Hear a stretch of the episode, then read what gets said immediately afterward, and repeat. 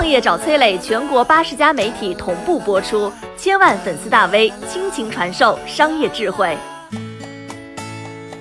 一个人走得远就能飞得高吗？来看看胡杏儿是怎么做的。曾经的 TVB 影后啊，如今要靠大陆的综艺节目东山再起了。前不久呢，一档很火的综艺节目《演员请就位二》，一个老面孔吸引了大家的注意，她叫胡杏儿。胡杏儿呢，靠着绝佳的演技受到了陈凯歌导演的青睐，更是在节目的最后拿到了总冠军的殊荣。这位老牌艺人啊，再一次成功的回到了大众的视野当中。但是你要知道，曾经的胡杏儿是从来不缺眼球和关注的。港姐出身的她，虽然无法和清纯玉女们比颜，但却是那个时代女演员当中极少敢于自毁形象的演技派。零六年呢，她接到肥田喜事的邀约，出演了主角何美田这一角色。导演要求她增重四十斤，九十多斤的胡杏儿啊。狂涨到了一百三十斤，丑态几次被媒体拍到。肥田喜事一经播出呢，好评连连，胡杏儿这个人气呢是一夜暴涨。事后的高光时刻啊，是凭借万皇之王皇后的角色获得了 TVB 最佳女主角，同时还获得了我最喜爱的女演员和实力非凡大奖。就是这样的一位港岛当家花旦，竟然也因为没有新的作品，逐渐的淡出了人们的视野。有人说啊，胡杏儿的淡出代表了一个时代，因为和他一起淡出公众视野的。是几代人的信仰，TVB，由邵逸夫等人成立的香港无线电视台诞生于上个世纪六十年代。一九七零年之后，这个香港本土电视台迎来了它发展的黄金岁月，肆意江湖。彼时的香港啊，鱼龙混杂，中西方的文化在此产生了激烈的碰撞，不同的人群往往会以地域和文化区分，互相抱团，这就有了当时香港最著名的四大社团，其中呢，大名鼎鼎的要数吴锡豪领导的义群。后来。刘德华主演的港片《追龙》就是引用吴锡豪的往事，一群啊和当时管理者勾搭，将那个时候的香港搞得是天翻地覆。博豪虽然是一个普通人，但他却懂得在这个江湖生存的道理。既然生逢乱世，唯有以狠出位。为了进一步扩大自己的实力，博豪想尽办法结识了当时的总华探长，跟他合作，利用总华探长的势力做庇护，逐步将见不得人的地下生意开到了全香港。香港的江湖呢，被 TVB 映射到了屏幕当中。一九七六年，TVB 播出了第一部金庸武侠剧《书剑恩仇录》，这也是很多人的金庸启蒙作品。有金庸的武侠小说加快意江湖作为故事基础，让这部剧迅速火遍了东南亚地区，将 TVB 正式推上了港剧的黄金时代。为了支持 TVB 电视剧演员的后继有人，电视台创始人之一邵逸夫。利用自己的电影资源，打造了一支庞大的演员队伍。他开办的演员培训班，更是为 TVB 乃至未来的华人影视市场输入了太多的优秀演员。刘德华、梁家辉、刘青云、梁朝伟、周星驰，他们都是通过演员培训班进入到了 TVB 当中。除了演员培训班，1973年 TVB 开始评选香港小姐，张曼玉、李嘉欣、袁咏仪等等，都是通过这样的途径走进广大观众的视野。他们的加盟更是让 TVB 增加了无限的流量和关注度。八三版的《射雕英雄传》将江湖时代的 TVB 推上了铁王座。这部剧的火爆程度啊，就算是没有看过它的人，也一定是有所耳闻。其中，翁美玲饰演的黄蓉，更是影响了大陆和港台一代人的审美。多少少男的梦里多了一个爱憎分明的蓉妹妹。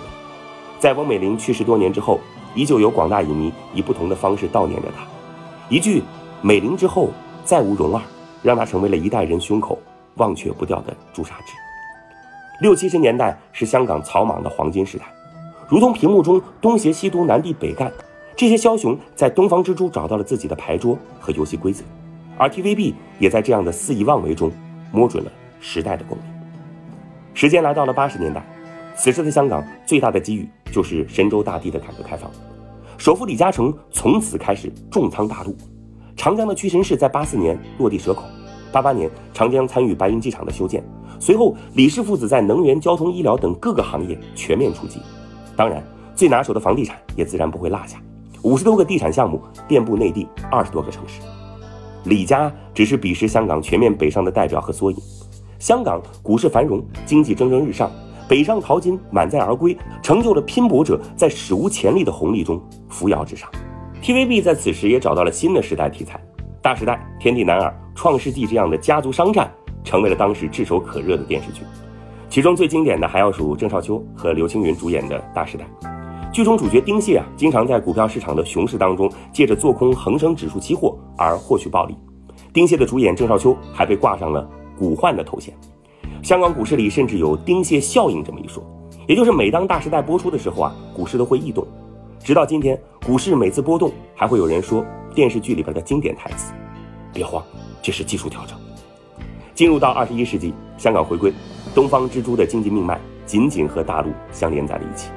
在香港回归的二十多年来，赴港旅游的大陆游客增长了二十倍，每年为香港带来一千亿到一千五百亿的经济收入。大陆成为了香港旅游业赖以生存的源头。以教育为例，香港中文大学、香港浸会大学、香港理工大学和香港城市大学也纷纷在大陆建设校区，让大陆学子在选择高素质教育的同时，多了一些可以参考的选择。无数的香港人选择在北京、上海、深圳置业安家，大陆不再只是淘金之所。而真正成为了港人的港湾，这里是家的味道。人们开始重新审视神州大地如此精彩，在紫荆花外有着更广阔的天空。此时的 TVB 电视剧水平依然保持在高水准，在国内属于无人匹敌的地位。时代的思潮让 TVB 发现大陆市场的重要性。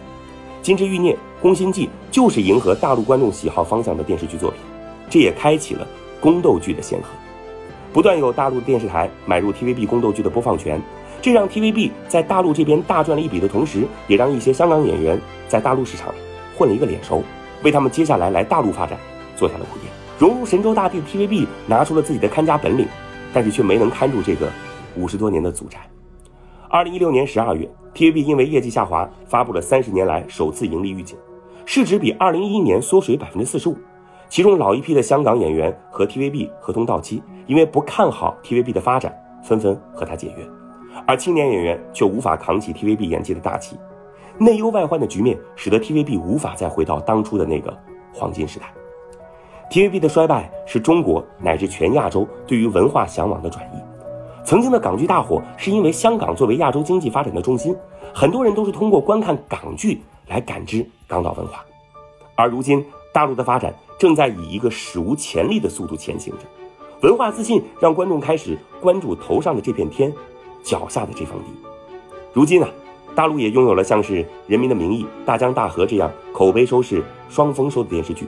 也有火到国外《甄嬛传》《步步惊心》这些在 TVB 基础上再胜于蓝的作品。电影《我不是药神》《流浪地球》更是让观众看到，新一代的影视从业者继往开来，无所畏惧。俱往矣，数风流人物，还看今朝。胡杏儿是聪明的，她知道一时的辉煌并不能代表一世的辉煌。她果断离开了她熟悉的舒适圈，将目光落到了内地。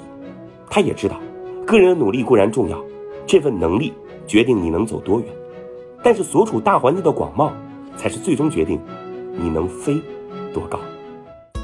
我是崔磊，很多互联网公司都曾邀请我去分享创业方面的课程，包括抖音、快手、百度、阿里、腾讯等等。我把主讲内容整理成了一套音频课程，里边包含如何创业、如何做副业、优质项目剖析等等，相信啊会对您有所帮助。下拉手机屏幕，在节目简介里边添加我的个人微信，这套课程今天免费送给您，快去领取吧。